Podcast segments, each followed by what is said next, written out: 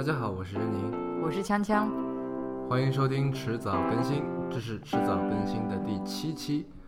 迟早更新是一档以科技创新、生活方式和未来商业为主要话题的播客节目，也是早期投资机构 Once Ventures 的不定期短会的音频会议记录。我们每次讨论若干个新出现的项目或产品，也可能会谈到业内新闻。如果有任何问题或反馈，欢迎发电子邮件至 embrace at weareones embrace at w e a r e o n e s 点 c o m。我们的网站和社交媒体账号还正在开通中，您可以在 iOS 的 Podcast App 或者各大主流播客平台上面搜索“迟早更新”进行订阅收听。我们希望通过这档播客，能让熟悉的事物变得新鲜，让新鲜的事物变得熟悉。好啦，今天是由呃我跟锵锵在一起为大家主持。那么上一期我做了一期单口相声，不知道大家觉得怎么样呢？呃，锵锵今天回归，那么给大家带来了什么样的话题？嗯，今天我们想来讲一讲一篇文章，是那个《纽约客》上面的一篇文章。嗯啊，名字叫做《How Silicon Valley Nails Silicon Valley》。呃，其实这篇文章我们刚刚把它翻译成中文，然后马上要放在那个 One Piece 的平台上面。嗯，嗯，到时候大家可以看到。所以你最近就在忙这个？嗯，这是其中一件事情吧。因为就首先《纽约客》的文章你也知道，呃，啊风格比较明显，对，一个是很长，然后一个风格比较明显。嗯呃，不像那些呃新闻稿相对比较容易翻译，就是说嗯实话，很多地方真的翻得我很蛋疼。再加上我是一个技术小白嘛，嗯，就是里面有一些相对技术性的东西，呃，其实翻译起来还是挺头疼的。嗯。然后，呃，如果嗯有有人不知道的话，《纽约客》的它的文风，或者是它它里面大多数文章的嗯文风，有点像我们上世纪八九十年代流行过的那种报告文学，你觉得有点像吧？嗯有对吧？就它有很多细节，然后嗯，有就有很多主观的思考，很多主观的想法，对对吧？但是它本身是一个即时性的东西，对，啊、有这种感觉。嗯，其实呃怎么说？其实，在我们刚开始做那个 One Piece 的时候，就是挑选的文章大多数是那些。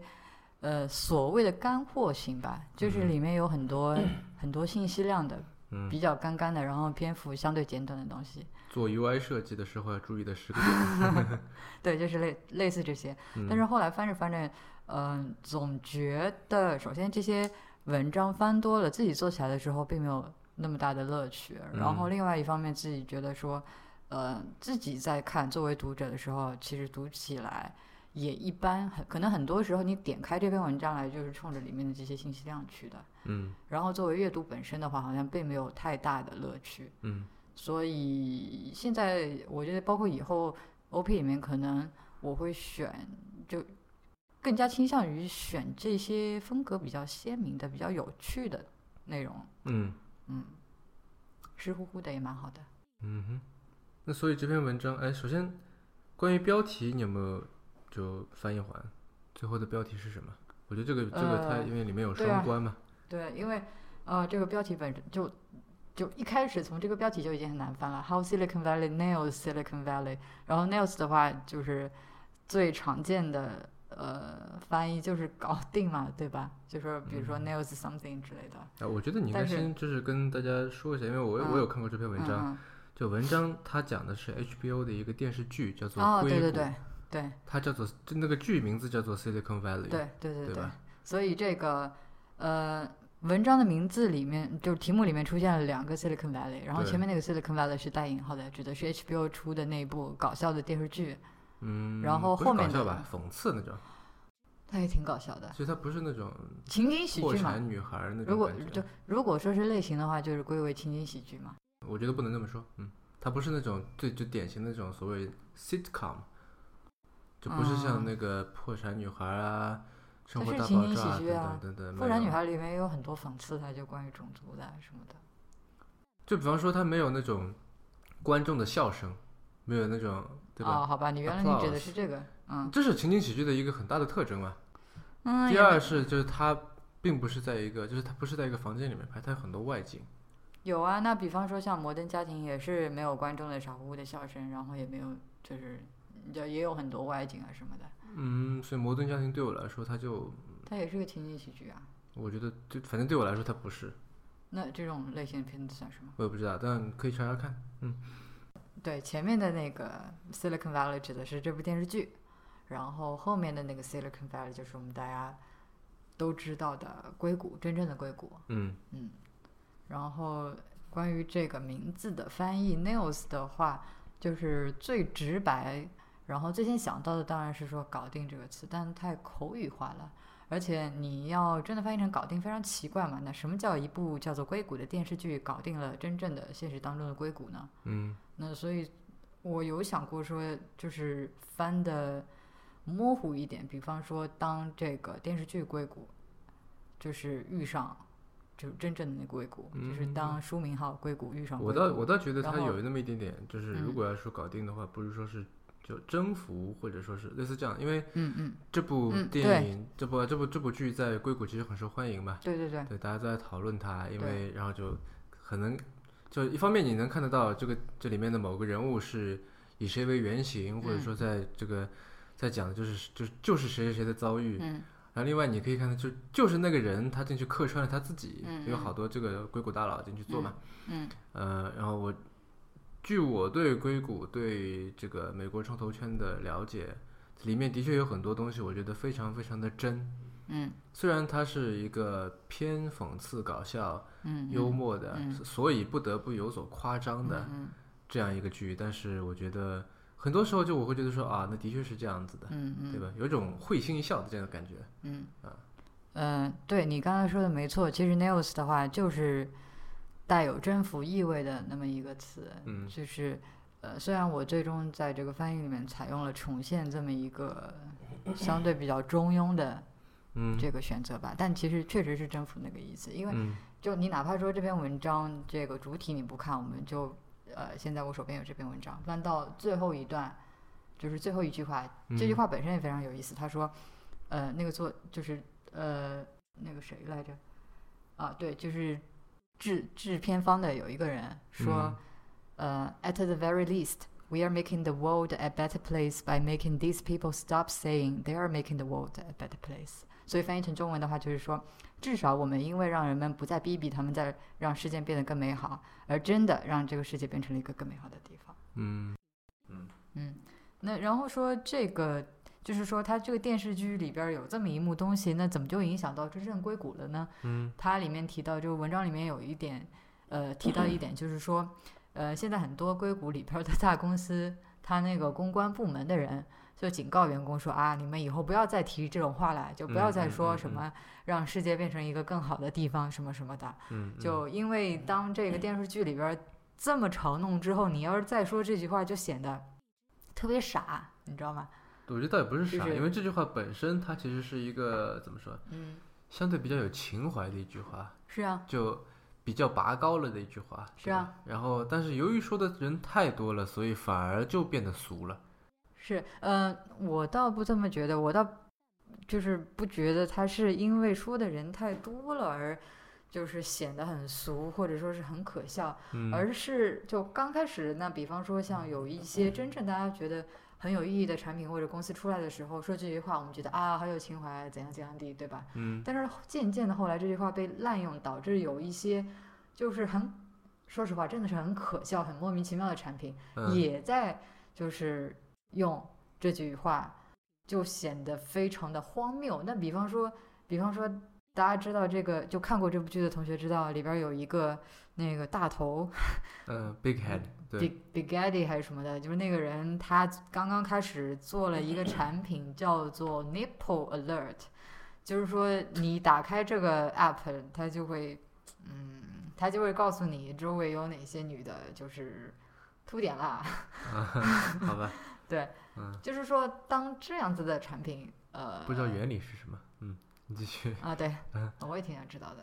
就是说，它这种产品，如果它也在用什么 “make a world a better place” 的时候，你就会觉得很搞笑。嗯就其实说白了，就你这么一个产品，你就算让我找到了这个呃周周围秃顶的女人，你怎么就让这个世界成为一个更好的地方了？嗯，可能对于某些男人来说是吧？那我觉得这当中肯定还有一个就是语言的滥用问题嘛，就好像在最开始的时候，我们说，比方说什么呃感动中国，对吧？嗯。然后变成说感动，比如说感动浙江、感动绍兴、感动啥啥啥，越说越小，或者说我们说最美的啥啥啥，嗯。类似这种，可能它刚出来的时候，我们觉得都。呃，就你真的会被感动到，对吧？嗯你真的嗯。觉得说这个用词是挺好的，包括舌尖上的叉叉叉这种嗯。东西，或者什么上的什么什么什么这样，就一旦用的人太多了，它就会变得俗，嗯。它原本的威力就不会那么大，然后渐渐的他就会有这个怎么反作用力出来，嗯是吧？反而觉得说你说这话其实是没有经过思考嗯啊，会有这种感觉。嗯嗯。然后呃，就是我们刚刚讲到说，它是其实对真实的硅谷也产生了很多的影响。如果不说改变的话，嗯那，还有一个很好的例子就是说，这个电视剧里面的那个男主角，他嗯就是创办了一家公司，嗯然后这个公司干什么呢？它是打造了一个叫视做频压缩，对视频压缩的这么一个平台，对，就可以有效的就是说减小你的这个文件的储存空间，对吧？对对对，那然后它其实是发明了一种算法，嗯它这个算法的话是呃，就是它之所以会想到这个，其实是蛮有意思的。你还记得吗？就是我不记得了。就是他们一群人在那边讨论，就非常正经的讨论一个问题。啊，好吧，嗯，就是所谓的地高值对，的那个问题是吧？好吧，那这个先不说，说了以后我们这个这个节目估计就播出不了了。嗯如果有感兴趣的同学或者知道同学，就在这里，嗯，可以去搜索一下，搜索一下，或者说如果你知道，你就在这里会心一笑就可以了哈。那嗯我们就不说了，你懂得。兄弟的弟，然后高度的高，然后值是数值的值，嗯嗯然后。嗯哦，对，我刚刚说，呃，就关于这个地高值的问题，就是说这个地高值的这个笑话，嗯其实是给他们就是说提供了一个灵感，嗯就是那个男主角后来想到说，哎，我这个压缩，我就发明一种方法，是说从中间开始，这个具体我不是很清楚啊，因为嗯我嗯算是一个技术小白吧。他就是说，呃，因为之前的两种压缩方式好像是一个是从上往下，一个是从下往上的。嗯那然后他就想到说，为什么我们不从那个中间开始？所以他就发明出了这么一种叫做 middle out compression 的方法来嗯做。嗯然后挺有意思的是，就是呃，这个剧组的制片人员其实在把这个 middle out compression 写进剧本之前，是咨询了很多人的，包括什嗯嗯么斯坦福的，就是这一方面压缩方面的压缩算法方面的这个教授啊等等的。嗯嗯然后呢，就是呃。在这之前咨询他们的时候，他们觉得这是一个挺有意思的想法，对，也没有说否认，就觉得说，哎，说不定真的，真真的就可能有那么一回事儿。嗯后来在他们写进去之后，就是那个斯呃斯坦福的教授嗯。真的就举办了一个论坛，嗯。就是说来讨论这个 middle out compression 的意义，啊。包括说他的研究生也专门来写论文来讨论说这件事情到底有没有可能，嗯。或者说到底到底真的就是不是那么一回事儿，嗯，还是说像电视剧里面可能只是一个笑话，就根本没有什么现实意义的。嗯，你还记得我们上次去那个 Plug and Play 的时候，里面有一个公司，他在自己的墙上，在这门上贴了一个纸嘛，就是 The Real Pied Piper，嗯嗯。嗯，就是我是真的这个 Pied Piper，也应该他也是一个做呃压缩算法的那个公司吧，嗯。嗯，然后呃我我是觉得这个，因为我没有看过这个文章啊，嗯。但是我看过这个剧，嗯。我觉得他这个剧就是总的而言给我最大的冲击是说，我觉得他们都很懂啊。嗯就这个让我觉得很惊奇，因为我知道这些人，就是他平时是就在好莱坞那个体系里面嘛，对吧？嗯他其实不能算是技术圈内人，然而他对我就说他的主创人员啊，就不算顾问，不算什么，就是他至少说不是一个怎么说呢？他不是一个靠以收集分析呃科技圈的信息等等为主业的那么一个人。嗯嗯，对吧？我觉得这个是好莱坞非常强的地方，就是他做任何东西，你看，比如说他要拍个医学剧，他可以就在医学方面做的非常的深入，非常专业，对吧？呃，然后他拍这么一个科技剧，嗯嗯嗯，虽然他没有用很多的这种大词啊等等来来来吓唬观众嗯，但是生活大爆炸》，啊，对，但是他在就是一些细节方面，我觉得他做的非常的较真儿。嗯比方说他的，因为他现在拍到第三季第三季嘛，刚嗯刚第三季刚结尾，呃，他每一季的片头都是不一样的。然后我们的那个朋友梅成飞，他分对一二三季的片头动画，把它就是一幅一幅的截下来，做了分析，然后你就会发现，他那个片头动画其实是反映硅谷生态的，而且是很准确的反映硅谷生态。嗯对吧？就是如果说我给你一个问题，说你要在这么短的时间，不知道五秒钟、五秒钟时间之内，嗯，或者十秒钟时间之内，用一段动画嗯来非常准确且生动的体现出硅谷目前的状况，嗯，其实很难的事情，对吧？对对但是他做做的非常巧妙，对，然后里面有很多很多细节，如果你把它暂停了，然后放大出来看，你会看到那个呃，里面有亚马逊那个无人机送货，那个什么 Prime Air，对吧？然后呃，放再放大一点的话，会看到有一个车，车上有个瓶子，瓶子上面写着 Soylent，就是那个嗯之前说的那个什么给程序员，也不是程序员吧，给那些 geek 去做尝试的那种所谓的食物替代品，这样的就是纯营养粉。嗯啊，你之前不是也说你挺想试试这东西的？嗯，对啊，嗯，我觉得表示完全不想试。好吧，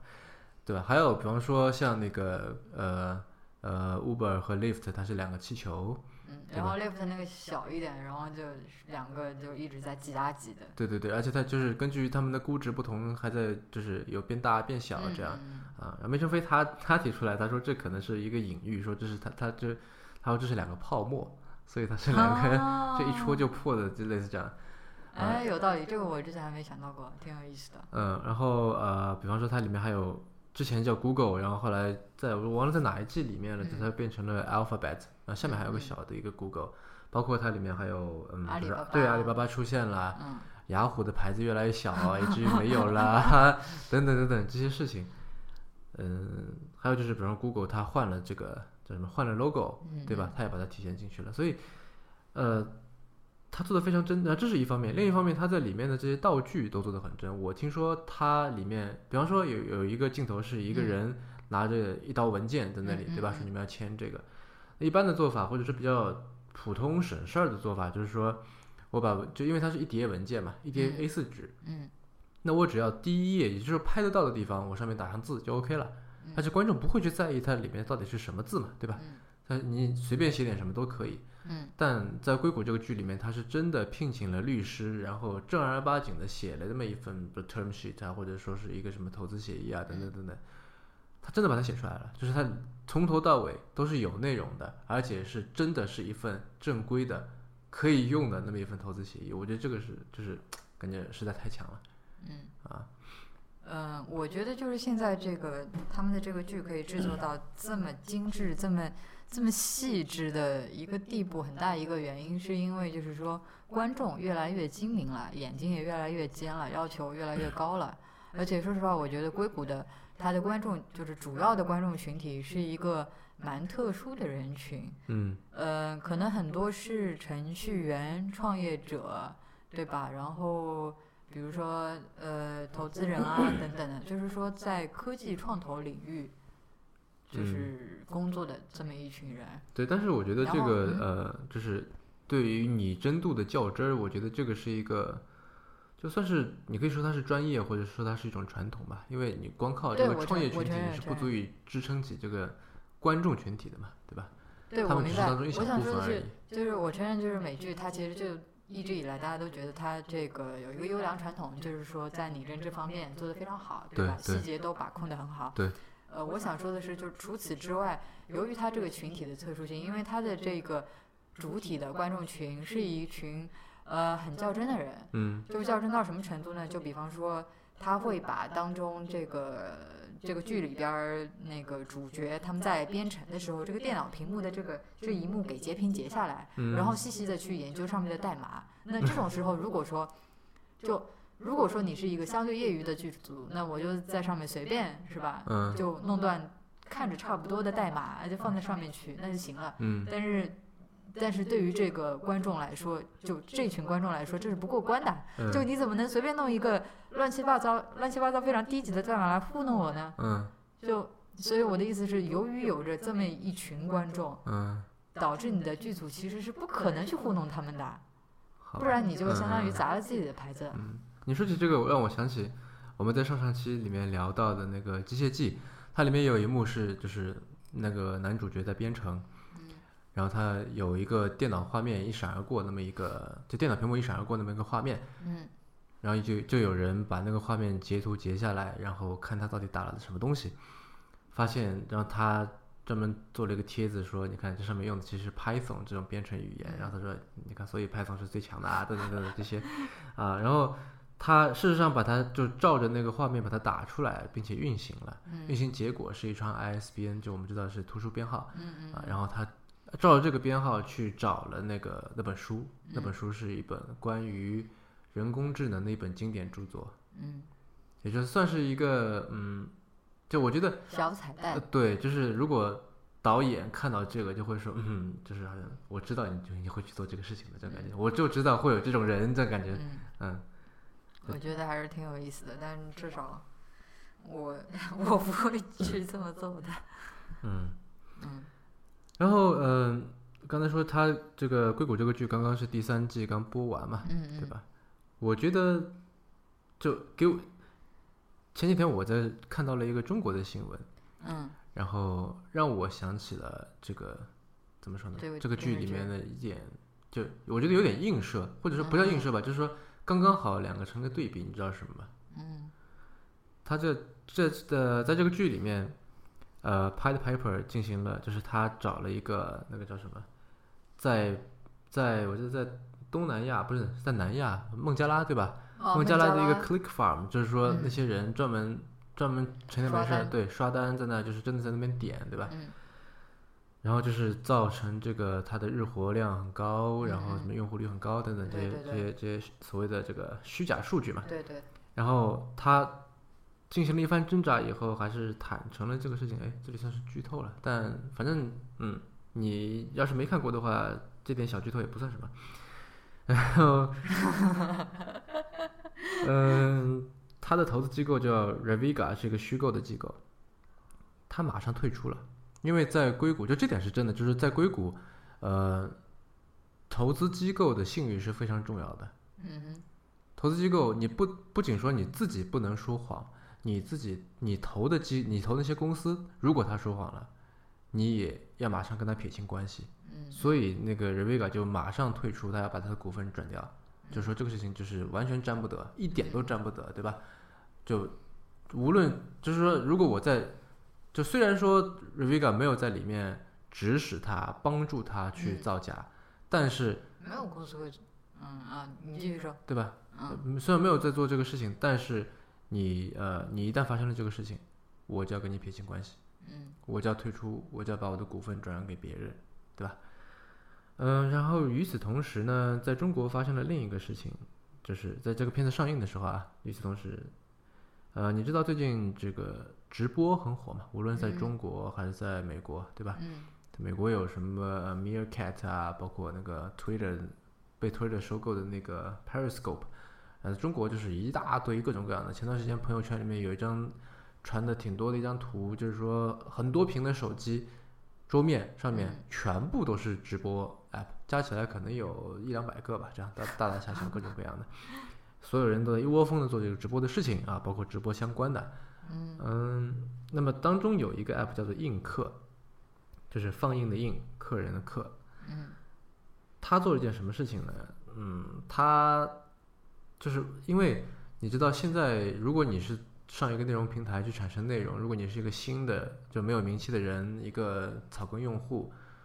实际上不是很有人会来看你的东西。嗯，比方说我们俩如果上直播的话，而且是这种节目，我估计就没有人要来看。对对对，然后这其实反映出另一个问题，就是，呃，我觉得是反映，就是那可能要先扯远一点啊。我觉得就是是反映了一个目前中国在中国的内容生产平台，它不是很，它在算法上面不强。为什么我这么说呢？因为你看，呃，中国的那些内容啊不视频内容平台，嗯它在一开始都是都是想做 YouTube 的，但是到最后呢，都都都做成了 Netflix。你懂我意思吗？就是不懂。YouTube 是一个非常去中心化的事情，嗯也也就是说你上去以后，它会根据你的内，根据你的这个喜好，推送其他用户 UGC 产生的内容，对吧？但 Netflix 是什么？它是推自制剧，嗯，对吧？对啊，它是推那些 PGC 的内容。那你看我们现在这个，无论是爱奇艺、什么优土啊等等，绝大多数在推，你看它上它的首页的都是 PGC 内容，然后你去看 YouTube 首页都是 UGC 内容，对吧？所以就是在 YouTube 这个模式下面，流量它是就这个贫富差距是比较小的。也就是说，你可能是个新人，但是你拍的这个内容或者你标签打得好或怎么样，你是很可能被很多人看到的。但是在就是在这个 Netflix 情况下面，就你要怎么样去跟比方说纸牌屋竞争呢？没有办法的。如果你是一个草根用户的话，是不是？所以在这个上面其实压制了这个新用户的这个曝光度，嗯，也就是压制了他的这个创作的热情。那么话说回来，这个映客这个 app，它在它做了一件什么事情？就是它在直播的过程当中给你放进了很多机器人用户、假的用户。因为有人做了一个实验，就是说，如果你在直播当中全程黑屏，就什么也没有，你也可以吸引到二十一个用户进入你的直播房间，然后跟你说：“哎呀，这说的真好呀，好可爱呀，什么什么类似这种话。嗯，所以那些应该就是他们那个平台所就是弄对，就是显然是假的嘛，这这嗯嗯嗯这个这个太太 inhuman 了，这个事情对吧？嗯所以就大家都在说啊，映客造假，对吧？就是然后因为映客他现在做的也蛮大的，那么就觉得说啊，你这个不诚实是吧？然后映客背后的这个投资机构之一啊，嗯是金沙江创投，嗯那算是国内比较老牌的一家创投机构了。然后投资中国网站去采访了朱啸虎，然后问到了这个问题。那么他是这么说的，我原文引用一下，他说：“机器人是鼓励新主播，激励他们直播的运营方式而已。这是我们要激励一个新的主播有直播欲望的话，肯定要看上去人多一些才会有直播的欲望，这是运营手段而已。”啊，刚才那段话我是原文读了他的这个话，所以虽然听上去有点奇怪。嗯 然后我其实听到看到这个呃消息以后，我觉得挺，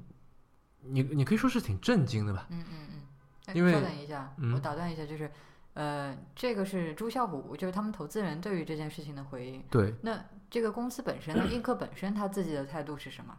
这个我还没有看到。嗯，嗯，就是他还没有给出一个正面呃那个官方的公开的对，好像是嗯。如果有的话，我们可以查一查。嗯，所以我之所以会震惊，是因为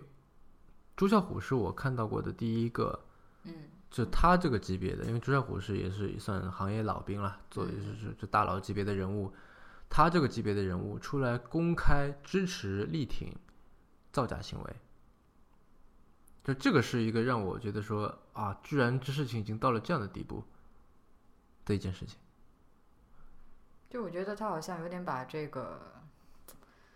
这个事情，呃，就具体背后的情况啊，这个 context 什么我不是很清楚啊。但如果说嗯真的是挺严重的数据造假的话，就感觉他把这个事情包装或者说粉饰成了一个善意的谎言，就觉得好像呃，我一个新主播，那我就给你安排稍微十几个、二十来个这个机器人用户，嗯对吧？嗯嗯那让嗯你有这个动力做下去，是吧？嗯那好像是一个，嗯，怎么说，两方得益的事情。那嗯你可以继续做主播，那我们也可以平台的话，也可以吸引来更多的主播以及观众。嗯，但是，呃，怎么说呢？就好像他把这两件事情给混淆在一起，或者说是故意的对啊扯在一起。就它必须是一个谎言才有用啊。嗯嗯我我的意思对于主播而言，就如果你是个主播，然后你知道在下面给你叫好的那群人全是假的，嗯全不是真人，对，你不会被这个有这些人的存在鼓励到的嘛，对对对，对吧？那所以就是你必须要被骗才能够才能够被鼓励到，嗯就你得到的这个鼓励也是虚假的，你以为你只把这个你的这个情绪、你的这个呃内容分享给了这些人，其实并没有，嗯是吧？嗯。然后，嗯，我这几天在准备那个基金考试嘛，嗯它里面有一道题啊，我在做题嘛，嗯是说信息披露义务人为吸引投资者将信息基金信息粉饰后再进行披露的行为是什么样的？然后 A 是违反了信息披露真实性的原则嗯，B 违反了信息披露准确性的原则。然后我在做题的时候，其实在想这个真实性和准确性到底有什么区别，对吧？我感觉好像就真实、准确、真实、准确这两个，不是差不对，多？差不多，对吧？那然后但是但是看了这个新闻以后，让我联想到，就是在映客的这个案子里面，它的数据是准确的，因为如果你要嗯映客说，那我给你看后台数据，对吧？嗯的确有二十一个人在这个房间里面，嗯嗯，我明白，就是说他没有把二十一个人就是虚报成，或者说篡改成什么两呃叫呃两百个人，或者说两千个人。对对对，但是它不是真实的。嗯，明白。哦，我在想，这种准确而不真实的事情，在这个圈子里面好像蛮多的。嗯，就因为如果他首先连那个准确都做不到，感觉这假造的也太低级了。对，我觉得准确是个技术问题真实是个道德问题，嗯对吧？嗯，对，可以这么说。嗯，对，就是呃，这个事情刷单也好，这些数据造假也好，从之前的就非常见不得光、遮遮掩掩，到就是半公开，就是你懂得这么一种状态，对吧？再到现在就是就是这么公开的，可以来讨论，可以来支持，我觉得，嗯，在我看来不是一个特别好的现象。其实我嗯，说实话不是很能够理解，因为我相信出了这种事情的话，嗯，就感觉他们在公关处理方面不是特别的妥当，因为我相信大多数的这个用户，就是如果你犯了错，其实是就是还是 OK 的，只要你就是愿意承认、愿意改过，对吧？嗯嗯但是你这么的，就如果说你真的错了，然后还强就强词夺理，或者说是来狡辩的话，反倒给人一种不好的感觉，不是吗？但我觉得这就是问题所在啊，就是说他们并不觉得他错了。嗯就嗯呃嗯，哦，朱啸虎在这里说说这是只是运营嗯手段，然后在更早的一个案例就是爱上鲜花，就这个事情当时也讨就闹得沸沸扬扬的。他作为一家新这新三板上市的公司，就在他的这个公告里面明确的就提出了说刷单是一种营销手段，因为之前有这些数据他无法解释，然后他再发那个报告的时候来解释这些数据，就说其实是这些数据是来自于刷单。那他做他为此做出的 verification 就是说，刷单是一种营销手段。那其实跟朱啸虎在这里说的说这是一种运营手段，我觉得是一样的。我觉得爱上鲜花这个例子倒可能还是有点不一样吧。他那个不是，不是就就他是因为这个披露的要求吧，就感觉不得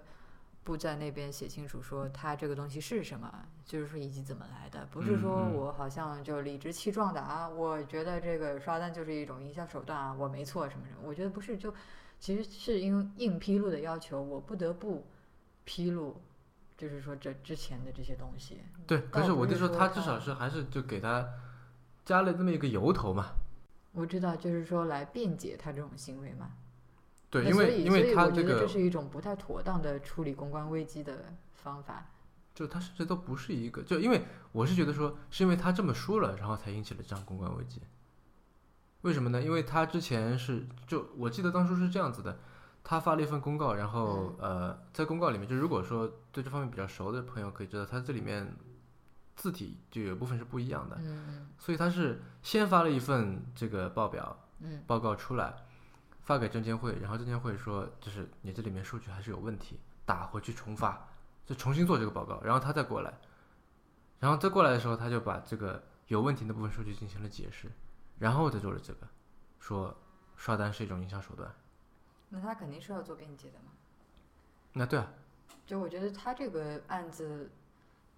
怎么说呢，在从性质来讲，跟那个映客那个还是不太一样的。嗯就嗯，但是两个两个事情当然是不一样的，嗯但我想说的是，他们在怎么说呢？这整一个对待这件事情的这个态度上面，或者说认知上面，嗯我觉得是有类似之处的。嗯，这个我同意啊。就是因为说实话，我觉得其实呃，怎么说？可我觉得可能这个跟国内的整体的这个大环境对于诚信这个问题啊，嗯呃，可能没有像美国那么的那么的重视，因为其实我觉得诚信在美国是一个非常非常非常严重的问题，就是嗯说你其他你技术方面，比如说你能力方面不不过关，然后就是说不行，其实都 OK，但是你在 integrity 诚信这方面就千万不能出问题，对吧？嗯嗯，我觉得国内在这方面的重视程度可能就是稍微稍微有点问题，稍微有点低。嗯嗯那很多人也许在意识上面就觉得这个事情就不至于这么严重。嗯。那关于这篇文章还有什么要说的吗？呃，这篇文章里边儿那个作者还提到了一个东西，我觉得还挺有意思的，就是说，呃，他的那个制片人叫做 Mike Judge，嗯他之前还有一个有一部片子挺好玩的，叫做《Office Space》，然后他嗯那个搭档制片人，呃，哎呀，具体名字我忘了，好像是 Sinberg，、嗯是那个《宋飞正传》的导演。嗯 s i n f e l 对对对，嗯就感兴趣的同学可以再去找来看一下。是一部很老的情景喜剧。嗯，那部电影也很老，嗯九六年的。嗯然后它里边提到了有一个，呃，有一个现象，就是说他觉得现在的硅谷就处在两大价值观体系的一个冲撞当中。嗯嗯什么意思呢？就是说，主要是有这么两派人，一派是以乔布斯为代表的那些，嗯，怎么说呢，嬉皮人，呃，不，嬉皮，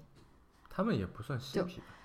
呃，对他不算，你可以说他受他不算不算嬉皮，但是受受了这个就是六七十年代那种反对文化运动受嬉皮文化影响的这么一代人，呃对他本身不是一个嬉皮。嗯然后另外一拨人是以那个 Peter Thiel 为代表的，为典嗯型的这种 libertarian。嗯。然后嗯他的这种就这一派人，他的特点是什么呢？就是说是比较，嗯，非常重视个人主义，然后非常的实际。嗯然后相对而言的话，像那个前面这一派人，像乔布斯为代表，受嬉皮文化影响的那部分人，他就嗯比较的、怎么说呢？浪漫主义，比较的理想化。嗯然后它里面提提到的，呃，就是说举的一个例子，就是说，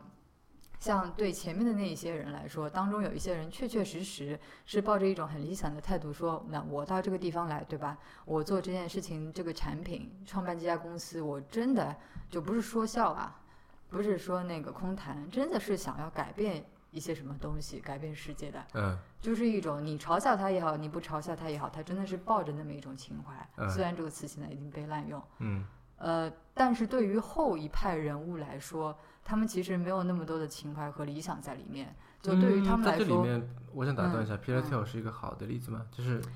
我，其实这个我当时看到的时候也有疑问，说实话，这个我们可以就是因为他做过 Twenty 讨 on 论 Twenty 类似这样的，就是对我明白，很理想化的事情。就是他他这边举的例子是说，他觉得后一派人其实是非常的直接的，就是说我们到这儿来。呃，我们也不掩饰，我们就是来嗯赚钱的。嗯我不管你这有没有情怀，嗯就赚钱就行了。估计是就是 from zero to one 给他造成这种感觉吧。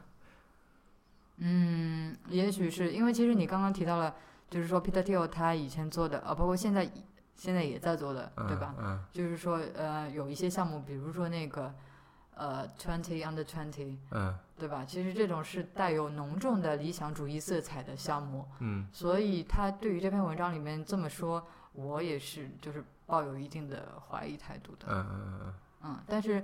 嗯、也许他这个举的例子，无论是乔布斯也好，还是 Peter Thiel，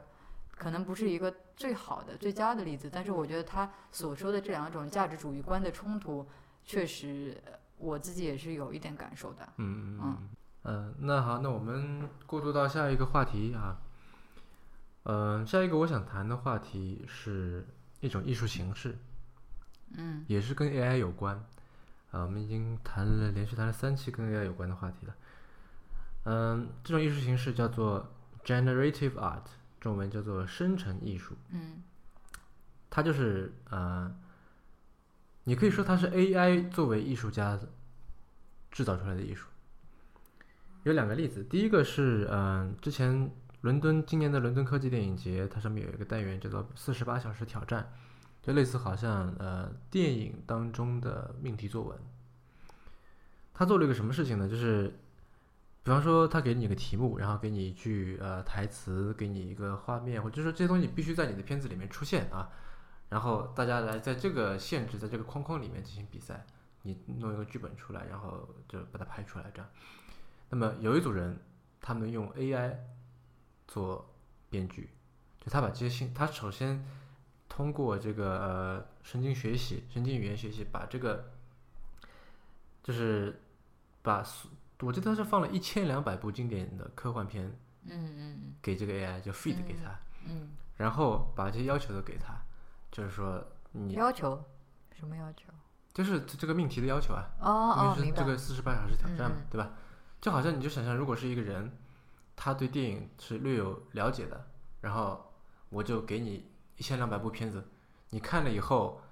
但是他是给他们的剧本啊，给他看了一千千两百个这个经典名片的剧本，扔给他，然后说，那你看了那么多所谓的什么熟读唐诗三百首，不会作诗也会吟嘛，嗯。嗯。说那你就现在再给我写一个出来，然后 AI 就写了一个剧本，以及这部电影里面的所有背景音乐也是 AI 做的，所以，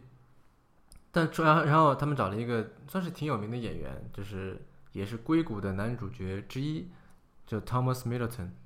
啊，不对，是那个 Thomas Middleditch 嗯，就是那个演那个 Richard Hendricks 的那个，啊，对，就是特别宅，有点傻傻的，这他在里面感觉也是这么个样子。嗯嗯，然后这个片子叫做《Sunspring》，就是这个 AI 做编剧以及做音乐的这个片子。你是说太阳的那个 sun 吗？嗯春天的 spring 吗？对，你可以叫它什么阳春还是太阳泉，我不知道。嗯，然后他在就是最就是片尾的时候，他是这么来，就因为片尾不是要走字幕嘛，对吧？嗯然后他是说，written by Benjamin, a system on chip computer with graphics processing unit running in a long short-term memory Re- recurrent neural network。因为他那个 AI 有名字叫做 Ben Benjamin，嗯嗯然后他说他是就是一个就是这该怎么说呢？system system on chip computer，然后用 GPU 算法以及这个长短期，嗯，该怎么说？long short term memory，就是说长期存储单元和短期存储单元，以及通过这个叫什么周期性神经网络做出来的一个东西。经不知道你在说什么了。呃，但我在技术方面我也不是很懂啊，就可能有如果有这在这方面，呃的高手，请狠狠的来嘲笑我们，给我们来信吧。那我想说的就是说，他在最后其实是把他把这个 AI 当做一个人来介绍的。嗯嗯嗯，然后另外一个是一位中国艺术家做的一个，他现在在帕森斯设计学院，嗯，你稍微等一下，你刚刚说的那个电影能讲一下他他他是关于什么的吗？就因为是这个名字啊，Sun Spring，我完全没法没法想象它这个电影讲什么的，什么故事？完全不相干，就是就那 Sun Spring 是什么意思？这整部电影里边也看不出来是吗？不，Sunspring 是他的命题啊。啊，嗯。然后他这个片子，反正我也啊也可以讲一下，反正也不怕剧透。它整个看下来就好像上次我们去看那种呃嗯，贝克特的荒谬剧那种感觉。不知道他在说什么是吗？就 对，就比方说说着说着，然后就那个 Melody 就从嘴里面吐出了一个眼珠，说着哦哦哦，然后就出来一个眼珠，就然后再把眼珠放到一边，然后继续说。就这个 眼珠跟他说的东西是完全不相干的吗？，对，就是，然后我感觉嗯就如果我完全不听任何台词的话，我觉得可能这是一个三角恋的关系 因为里面有两个男的，一个女的，然后吵来吵去，最后还杀人了，这样。但是由于听了台词，所以我根本不知道他在说什么。所以什么这是没有一个完整故事的，感觉上是有，感觉上他试图在讲一个完整的故事。但是中间就是有很多干扰，以至于你也不知道他到底讲了什么。对啊，就是那种 you know what I mean, right，什么类似这样子的。就我真的不知道他在说什么。嗯，我要去找来看一下。嗯，然后那音乐挺不错的。哦，音乐可以。对，嗯呃，我记得，呃，国内也有一个做音乐的，就做 AI 生成音乐的项目，我记得 Seed 对吧？还叫什么？然后，呃，他也就是主打 AI 生成音乐，还挺不错的。就他做了一个、做了一首曲子，是徐小平写的词，哦，叫《北极光》还叫什么东西的啊？为什么叫北极光？嗯我也不知道。再怎么应该叫真格，不是吗？好吧，好冷啊。就是反正这么一首歌，然后就说你如果写好歌词交给那个 AI，它就可以根据你的这个歌词来谱曲，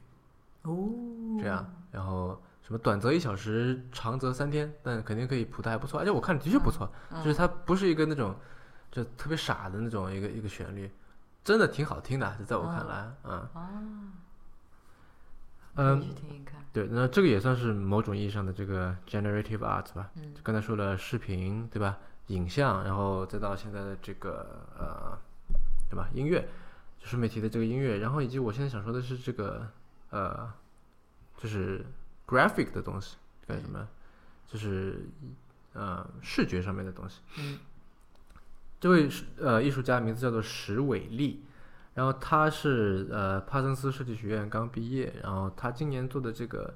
呃毕业作品叫做《世间山水》。他做了一个什么东西呢？就是呃，就我们都去过曼哈顿嘛，对吧？你知道曼哈顿这上城区有很多那种特别特别高的楼，帝国大厦啊，什么什么什么。嗯 然后他就把这些，他从那个一个呃网站叫 MapZen 里面提取了曼哈顿这些建筑的高度和面积，嗯生成了好几幅水墨山水画。嗯哼嗯，就是嗯，你继续说。这样说起来可能有点有点呃不是很直观哈，就你想象一下，生成了水墨山水画。就是你想象，比方说，嗯、在在所有在一片平地上面有一栋高楼，嗯对吧？然后它的，比方说它的面积是，你假设下面是一个占地面积是个圆形的，嗯对吧？然后它楼是一个，比方说圆柱形的一个东西，嗯，它就做了一个什么呢？就把它变成了一个圆锥，哦，也就像是就像山一样吧。嗯就如果说一个楼本来是有自己的形状的，它它就是就是在这个呃占地面积和高度，嗯，就以这两个东西为为变量，然后啊，就生明白了。成了像所以这样子搜出来。就是一个圆锥形，像山一样的。嗯，对，然后你想象，就像曼哈顿那样的地方，嗯就会变成一片群山的山峦，对吧？嗯，那所以这个事情如果放在上海市中心，对吧？可能也我不知道会不会出现相同的效果。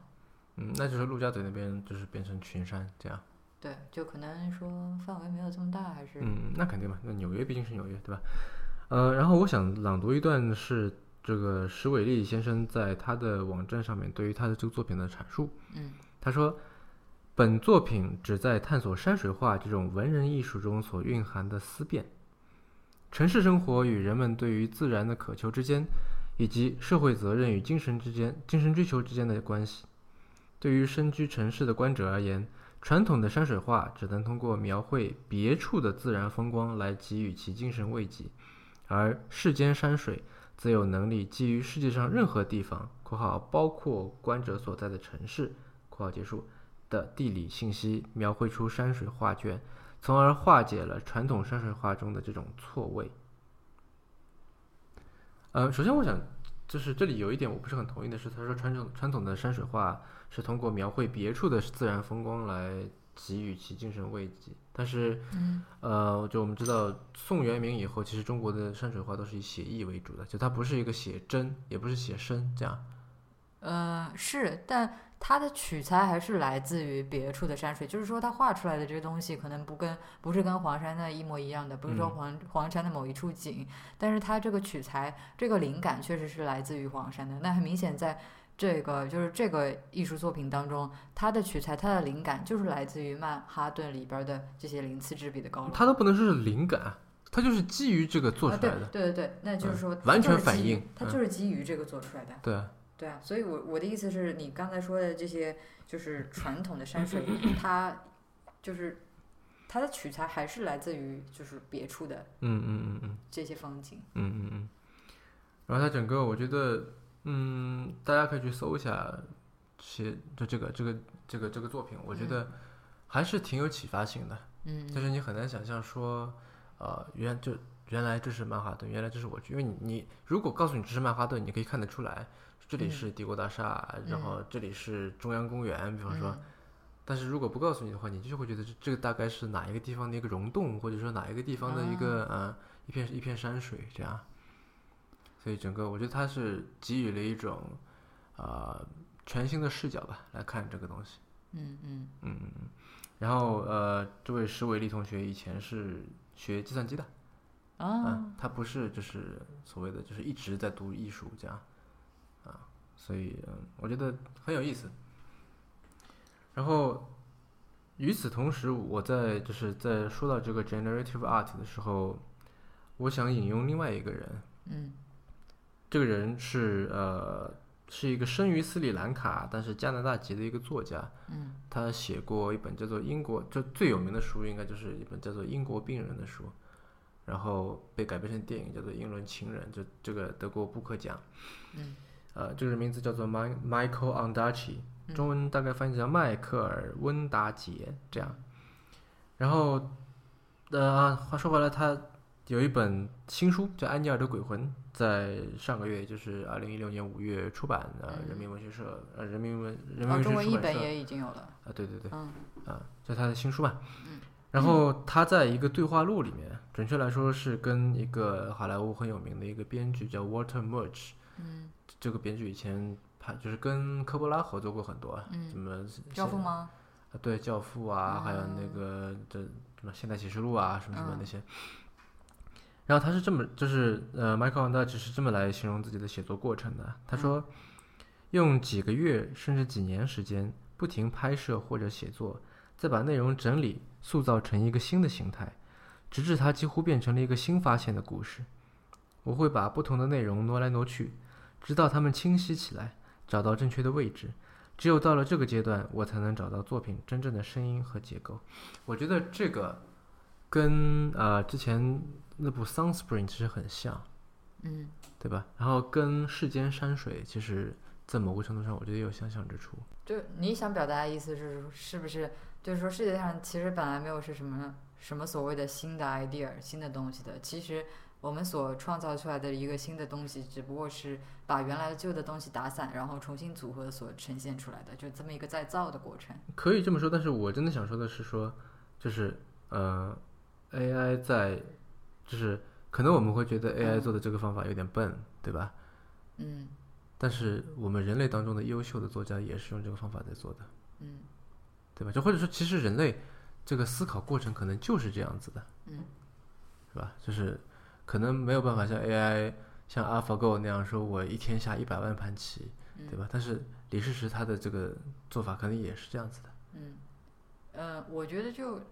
以我对 AI 这个比较浅薄的认识来说，嗯嗯，就是人类就是在创造方面，因为其实 AI 已经显示出一定的创造能力了嘛，对吧？无论是说编剧还是这个音乐的创作，但是就是跟人类的这个创创造力，就是在有一个地方，呃，有一个很大的区别，就是说，感觉 AI 还是它的创造力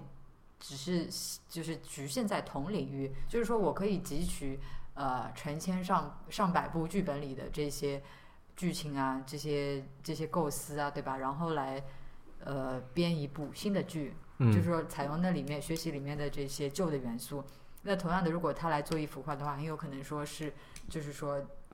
他从他所储存的这个成千上百幅，就是说经典名作里面提取一些元素出来，然后重新再组合成一幅新的画作。但是但是我觉得相比之下，人类的创造力有一个优势，就是说我可以从其他完全不相干的领域里去借鉴一些东西，然后哦，把它领。领，就是把它用到我我这个领域里边去。就比如说，其实其实这个例子已经很多了嘛。那我相信，嗯就比如说我们这个人类历史上面很多的创造与发明，就是说它的灵感不是说来自于我之前这个领域的某大牛是吧？嗯做的什么东西，然后我在它的基础上进一步，然后创作嗯出一个新的。新的改良版，或者说另外一个全新的版本，而嗯是说，哎，我今天比如说在那个画廊里边儿看一幅画，突然有那么一个灵感，嗯，关于我在做的一件东西，可能是就是比方说对，听到一个音乐，然后想着想着写写出一首诗来这样的。对对对，就是这种跨领域的东西，我觉得是目前 AI 所比较欠缺的，嗯嗯就是他如何去把这些不同的领域的就打通，嗯就是说如何去跨越这些界限，把这些不同领域里面所共同的东西，这些共性的东西，把它汲取出来。嗯嗯我觉得是怎么说呢？一个大的飞跃。嗯嗯嗯，可以这么。但是如果说拿刚才说所说的那个 seed 来举例的话，嗯就我相信，因为音乐有很多种流派，对吧？或者很多种风格吧。嗯嗯嗯就像北极光那样，就比较抒情的，他可以拿一个抒情的旋律。但如果说我就说拿一个把什么《解放军进行曲》的词给他，他如果也谱出一个非常抒、非常抒情、非常柔缓的一个旋律出来，那就非常不对啊。所以我觉得他可能要先进行语义分析。嗯就我觉得这这一个作一个真正的人类作曲家也会这么做，对吧？嗯你拿到一个词，先要看这个词到底说了什么，你也对它进行语义分析，嗯然后觉得说啊，那这个这个词既然是威猛阳刚的，那我也要把它就是往这个就曲风往这个方面去推，嗯对吧？我不可能写出一个特别就柔婉的东西出来，不然就不对了。嗯，在这个在这个前提下面，你觉得是不是也是其实是相通的呢？就是 AI 也可以做得到。因为现在图像识别已经可以做到了，对吧？就比如说你用这个 Google Photos，就是你直接 在那，比如说，我觉得它已经做的非常非常强了。比如说你在那边打一个 cat，它就会出来所有关于猫的照片，而且还不光是就是猫脸的特写这样的照片，那还有什么照片？就比方说猫睡在地上一坨，就是可能连人都很难分辨出这是猫还是狗，它就分辨得出来。哦，那反正他给我看了，我也不知道是猫是狗，我就啊，不，但你知道，因为因为照片是你拍的呀，哦哦，那它是一个啊整理你自己照片的一个一个一个软件，就你打着猫，然后它就就各种各样的嗯。啊，就是大猫、小猫，对吧？花猫、黑猫、白猫，嗯各种各样的猫，从就你从头往前拍，从上往下拍，从屁股后面往，嗯就各种，它都能知道这是猫，所以这图像上面是 OK 的，嗯，就在这个技术是 OK 的。那么就是我相信在语义上面就其他方面也是 OK 的。或者至少不是一件在现在看来不可攻克的事情吧。嗯那么如果这方面进行打通，嗯，也就是说猫这个字跟一张猫的图片可以，对应起来。可以对应起来的话，那么我相信就是这个呃一首音乐跟一首诗的对应也是怎么说呢？不是不可实现的吧？我觉得。嗯，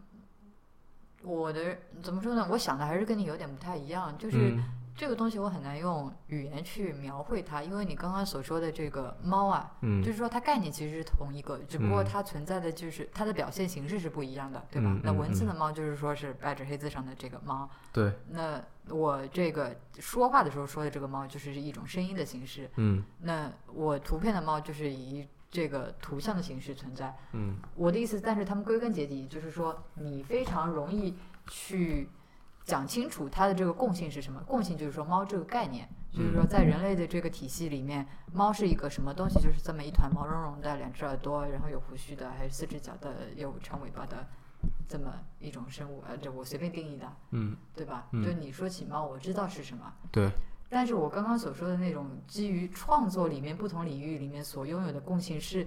很难去界定，或者说很难讲清楚的。什么叫共性？因为因为你现在其实你你自己也有体会，就是说我在比如说看一幅画的时候，突然有了一个灵感，然后写下了一首诗。啊，我觉得你回想这个过程，你知道那个共性是什么吗？我觉得是很难讲清楚。我我知道你在说什么，我觉得这个啊，我懂你的意思了。我觉得你在试图表达的说，这是一个很个人的事情，也就是它是跟个人经历有关的对，的。它是跟个人经历有关的。就比如说我看到这幅画的时候，我可能就完全不会有这个灵感，也写不出那个诗来。对，就是这是跟你个人对对对，就是说如果一只猫引起了你的灵感，让你写出一首诗，不是因为这只猫本身，对对对而是因为你跟这你跟猫或者这只猫或者这只相近的猫的记忆对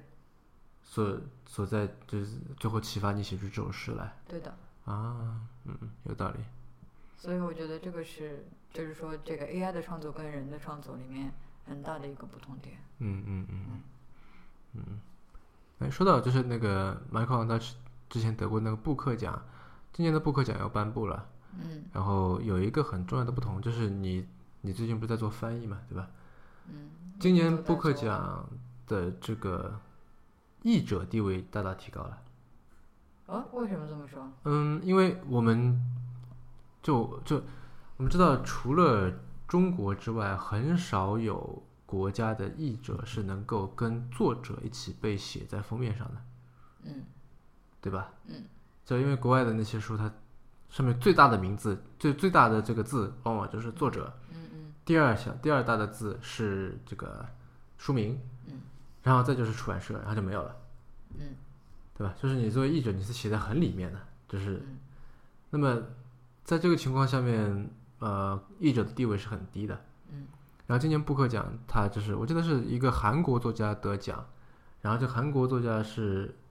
呃，然后有一个韩国人，他是把他韩文翻译成了英文，这样，然后是他俩人是平分了奖金，嗯，也就是说他非就是，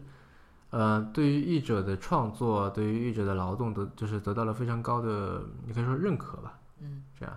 嗯，为什么呢？嗯，他有说什么理由吗？对于这个改编，就可能是一直以来大家对于这个有点误解吧。你说对于译者的这个付出吗？对，就由中国在中国，我觉得情况是这样，就是说，呃，由于以前很多这个这怎么说呢？中国就外国文艺作品很缺乏，就外文内容很缺乏，在这个情况下面，译者的地位是就是被不说高估吧，对，抬高了，这样，嗯所以是他可以跟这个作者一起写到上面去，对吧？某某著某某译这样子，嗯、然后但是在现在这个阶段，就专业专业的译者，或者说像这个《One Piece》里面的这些业余的译者，嗯，就由于翻译这件事情门槛变得越来越低，所以就导致说译者的地位，我觉得慢慢在下降。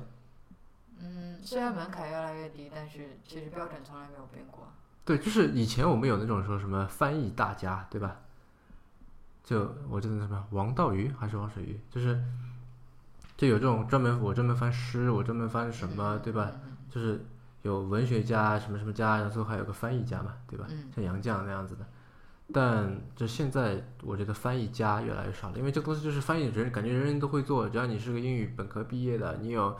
呃，对吧？你你会说那么几句，看懂点文章，再会查查点字典，嗯是吧？就基本上人人都可以做翻译。嗯，那我觉得确实是这个趋势，而且以后的话只会更加如此啊，因为就现在就平时，比如说我们一些基础的翻译，很多英文不太好的人，他就用谷歌翻译啊什么的，对吧？嗯，那以后这个就是说机器翻译发展的越来越成熟的话，那我相信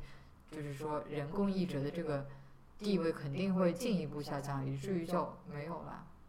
因但这个事情是可以被机器替代的。可是你不觉得就这个就布克奖今年做的这个事情是反其道而行之的吗？是啊，所以就我觉得还蛮奇怪的，就不知道他官方有没有给出一些解释啊，或者说有没有讲到这个事情为什么会做出这么一个改变。呃，这个我不知道，但是如果要我说的话，我觉得就是正是因为做翻译的人很多，正是因为这件事情门槛越来越低，所以我们才应该去，不是说保护吧，说鼓励那些优秀的译者，嗯